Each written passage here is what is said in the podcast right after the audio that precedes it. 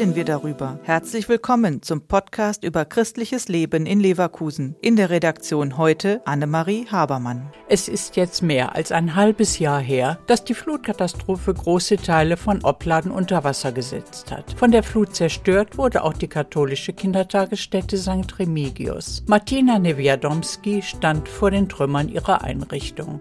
Das war äh, eine empfundene Katastrophe, Verzweiflung. Die Gruppenräume, die im Erdgeschoss sind, waren total zerstört.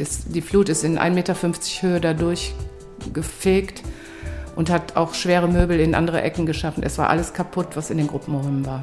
Für 40 Kinder mussten kurzfristig neue Räumlichkeiten gefunden werden, in denen eine kindgerechte Betreuung stattfinden kann. Für das Pastoralteam von St. Remigius war ganz schnell klar, dass der Kita geholfen werden musste, beschreibt die Pastoralreferentin Donata Pohlmann. Noch keine Woche, zwei, drei Tage haben wir im Grunde genommen gebraucht, um zu entscheiden, das machen wir, dass wir das Haus hier zur Verfügung stellen. Angedachte Alternativen Alternativen wie Container oder die Nutzung eines anderen Pfarrhauses wurden verworfen. Das ist zu weit weg von der eigentlichen Einrichtung und viele hängen ja auch an dem Ort oder wohnen auch hier und sind fußläufig mit ihrer Kindergartentagesstätte verbunden, sodass uns das wichtig war, das möglichst zentral anbieten zu können.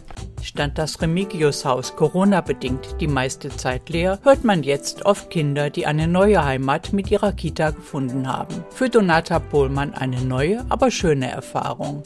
Es ist einfach Leben in der Bude. Ab morgens ähm, geht das los äh, bis nachmittags. Dann ist plötzlich schlagartig Ruhe und man denkt, wo sind die alle? Ja, ich finde es sehr schön. Also es sind lebendige Steine, die da sind.